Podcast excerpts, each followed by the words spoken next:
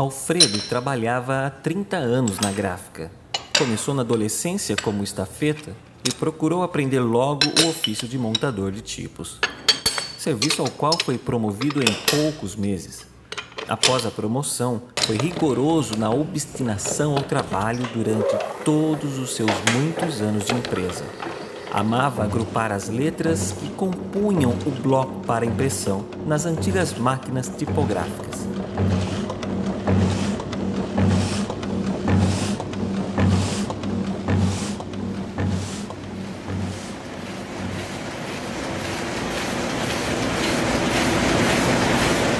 Anos se passaram, os tempos mudaram e as velhas impressoras foram substituídas pelas grandes máquinas offset e com elas remanejados ou aposentados todos os ultrapassados tipógrafos.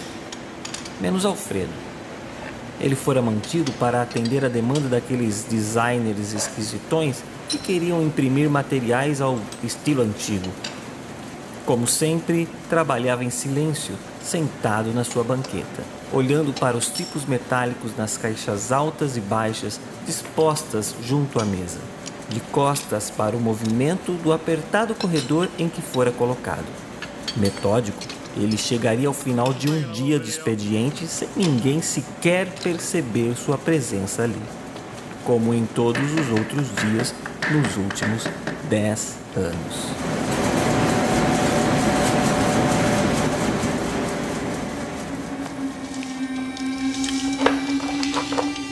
Cíntia seguiu em passos rápidos pelo corredor, quase esbarrando em Alfredo.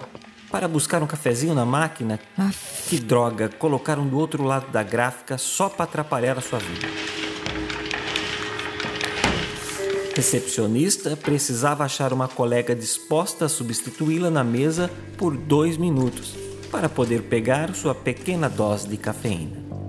Ai, merda de empresa. O café da recepção é só para os clientes. É importante usar nosso uniforme padrão. O cliente tem sempre razão. Blá, blá, blá. Preciso sair dessa porcaria.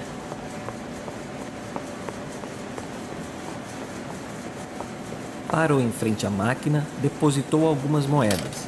Não dá para acreditar. Colocaram uma vending machine só para eliminar o custo do café.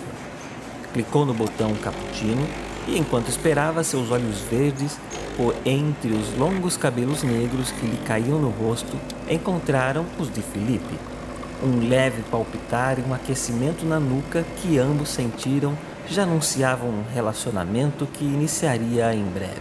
Ela pegou seu copo e, com um sorrateiro, Oi, Felipe. seguiu com seus longos passos de volta para a recepção, agora não tão irritada quanto antes. Deu uma desviadinha no trajeto para não correr o risco de esbarrar seu precioso café no velhinho que, sentado de costas naquele corredor, nem se mexia. Felipe segurou seu expresso duplo, deu uma olhada pelo ângulo preferido na curvilínea silhueta de Cíntia que ia embora. O calor na nuca deslocava-se para as partes menos civilizadas. E subiu as escadas para o mezanino onde ficava o departamento de arte. Passou por entre as mesas e sentou em seu lugar frente ao poderoso computador Mac, tela de 21 polegadas e conexão ultra rápida na internet. Terminava de baixar o pesado arquivo. Puta merda, levou mais de meia hora. E podia começar a fechar a arte que deveria ser gravada na chapa ainda naquela manhã. Não dá pra acreditar que até o ano passado ainda geravam fotolitos. Troço mais ultrapassado. Terminou de preparar o arquivo e colocou-o na fila de impressão do provedor. Pronto. Hoje dei sorte. Tenho tempo livre. Pelo menos até estourar alguma droga de urgência. Ah, tecnologia! Como é maravilhosa! Felipe podia agora navegar pela rede e conversar com seus amigos conectados, alguns até mesmo em trânsito com seu laptop e celular prontos a responder a qualquer hora. Puxa, somos mesmo uma aldeia global. A ideia de que a tecnologia unia os homens e os tornava mais próximo o deixava fascinado. Entrou no WhatsApp. E aí, Beto? Tudo beleza? Que você tá fazendo? Cara, você não vem hoje? Tá todo mundo aqui jogando online. Você não trabalha? Tô off hoje. Bom, eu tenho que trabalhar. Azar o teu. Continuou comunicando com Alberto enquanto dava uma olhada em alguns sites para pegar umas dicas de retoque de imagem na última versão do Photoshop e mandava algumas mensagens de celular mais ousadas para Cynthia, que não lhe saía da cabeça. Ah, ainda pego essa guria. Thank you.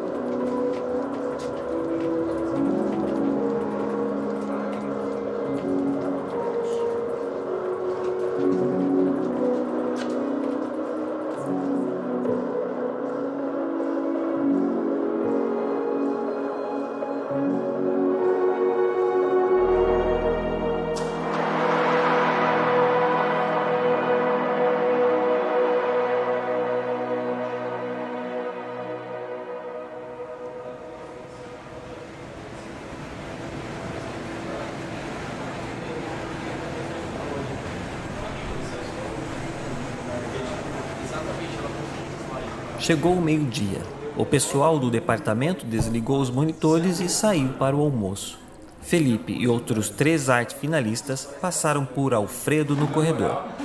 Viram-no sem percebê-lo e foram almoçar no lugar de costume, conversando sobre os últimos jogos lançados e as vantagens desse programa sobre aquele outro. Na saída, cumprimentaram o senhor Martins, um gordinho engravatado que seguia esbaforido para o fundo da empresa onde ficava a administração.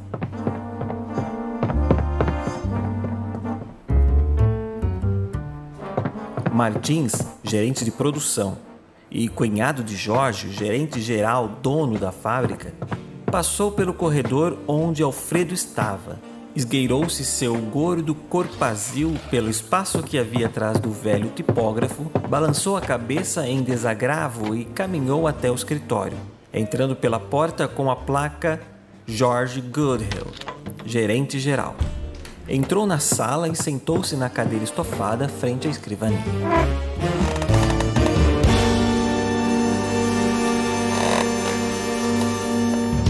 Terminou a avaliação, Martins? Está pronta, Jorge. E? Bom, como eu venho te dizendo, a produtividade está aquém da capacidade da nossa gráfica. A implantação do ISO 9001 foi um sucesso, nossos procedimentos estão todos padronizados e funcionando bem. Porém, vejo alguns probleminhas. Já sei, já sei. Você vai falar do setor de tipografia. Inclusive, há algumas peças na nossa engrenagem que podem ser eliminadas para nos levar a uma maior eficiência na produção. Uma delas é essa velharia que vocês insistem em manter. Martins, a gente só mantém a tipografia e o Alfredo porque ainda aparecem alguns trabalhos para serem executados naquela máquina. Ela tem um valor sentimental para a gráfica. Além do que, o Alfredo tem mais de 30 anos de casa. Ele ainda vem dos tempos do pai. Eu sei disso.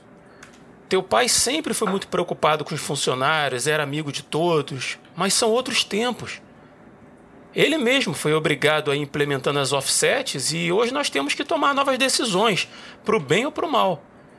Se você olhar o relatório que eu preparei, vai ver que fiz balanços por setor, cruzando dados de custo e lucro, e a rentabilidade daquele dinossauro é negativa.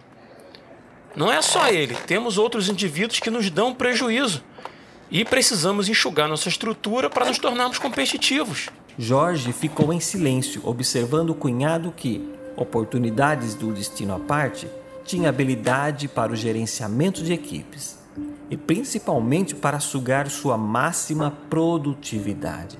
Era difícil tomar uma atitude que iria definitivamente romper com um passado que tinha, sem dúvida alguma, valor para ele e para a empresa. Alfredo parecia ser uma ponte entre ontem e o hoje, que, aos olhos quase românticos do filho do fundador, estava para ser implodida. Pensou em Alfredo, que de certa forma estava em suas memórias. Quando o guri, Jorge visitava o pai na fábrica e lá estava ele, o tímido tipógrafo, sentado naquela mesa ao centro da fábrica e se perguntou há quanto tempo não trocava palavras com o velho funcionário. Meses? Anos, talvez?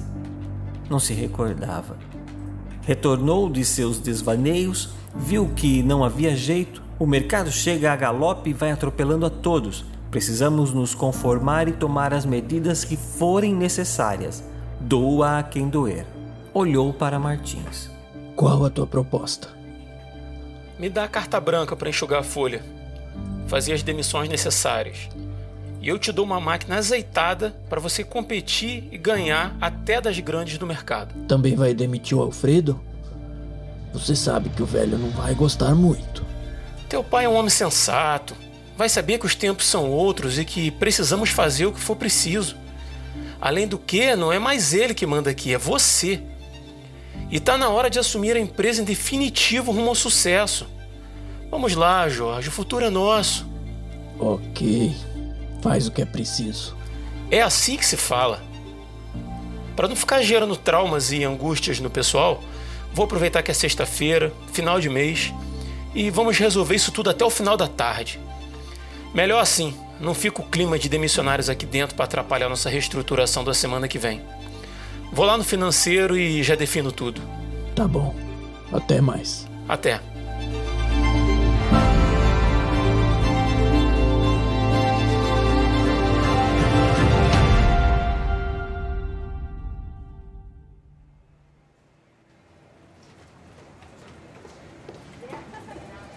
Martim saiu da sala, foi apressado até o setor financeiro e repassou a lista de funcionários a serem demitidos naquele mesmo dia. Mandou levantar os custos em pagamentos de indenizações para ignorar o aviso prévio e encarregou sua secretária de fazer as comunicações e conduzir os dispensados para sua sala, onde faria o pagamento e a última conversa. Em seguida, passou novamente pelo corredor onde estava Alfredo desviou do dinossauro, que parecia mais improdutivo do que nunca, e foi para a sua sala, onde receberia os demissionários um a um, quando teria sua conversa padrão sobre os dias difíceis e as decisões que as vicissitudes do mercado lhe impunham.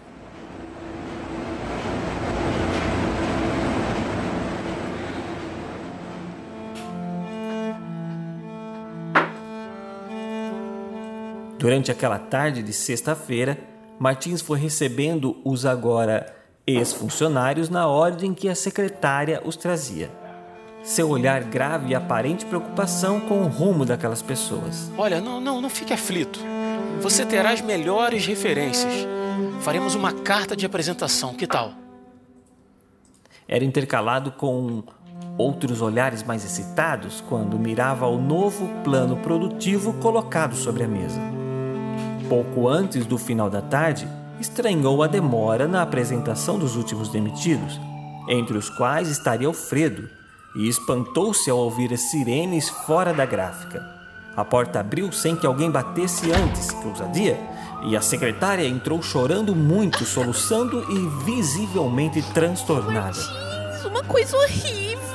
O que foi? Eu, eu fui chamar o seu Alfredo. Ele parecia estar trabalhando daquele jeito dele, sempre muito concentrado. Aí eu fui olhar e ele tava lá de olhos fechados. Eu achei que tava dormindo. Mas aí eu cutuquei ele e o homem caiu de lado. Parece que morreu, tá todo frio.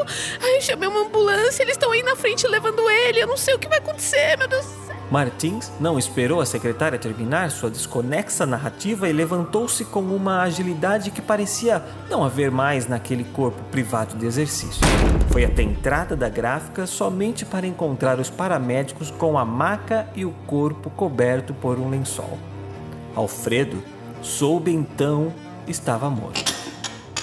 Só pôde ver o seu funcionário ser colocado dentro da ambulância e levado, não para o hospital, mas para o IML.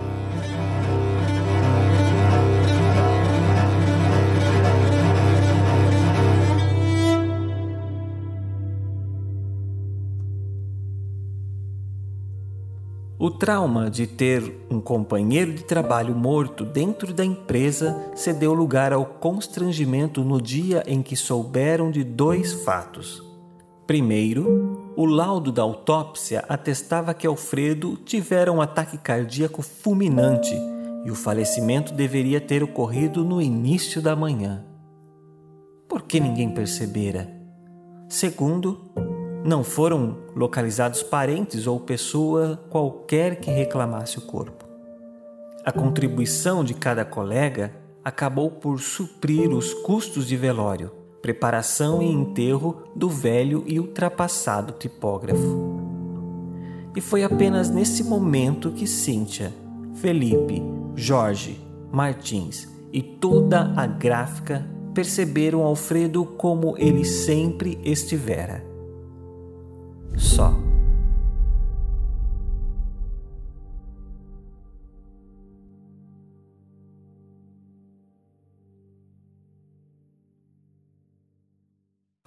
Hoje, aqui no História de Pescador do Ictus Podcast, você ouviu a história Só, um conto de André Daniel Heinck, selecionado para publicação no concurso Osmar Lins de Contos. Teve a participação de Tiago André Monteiro, Carol Simão, Rodrigo Oliveira e Chico Gabriel. Espero que tenham gostado e compartilhe para que esse projeto chegue a muito mais pessoas. Obrigado.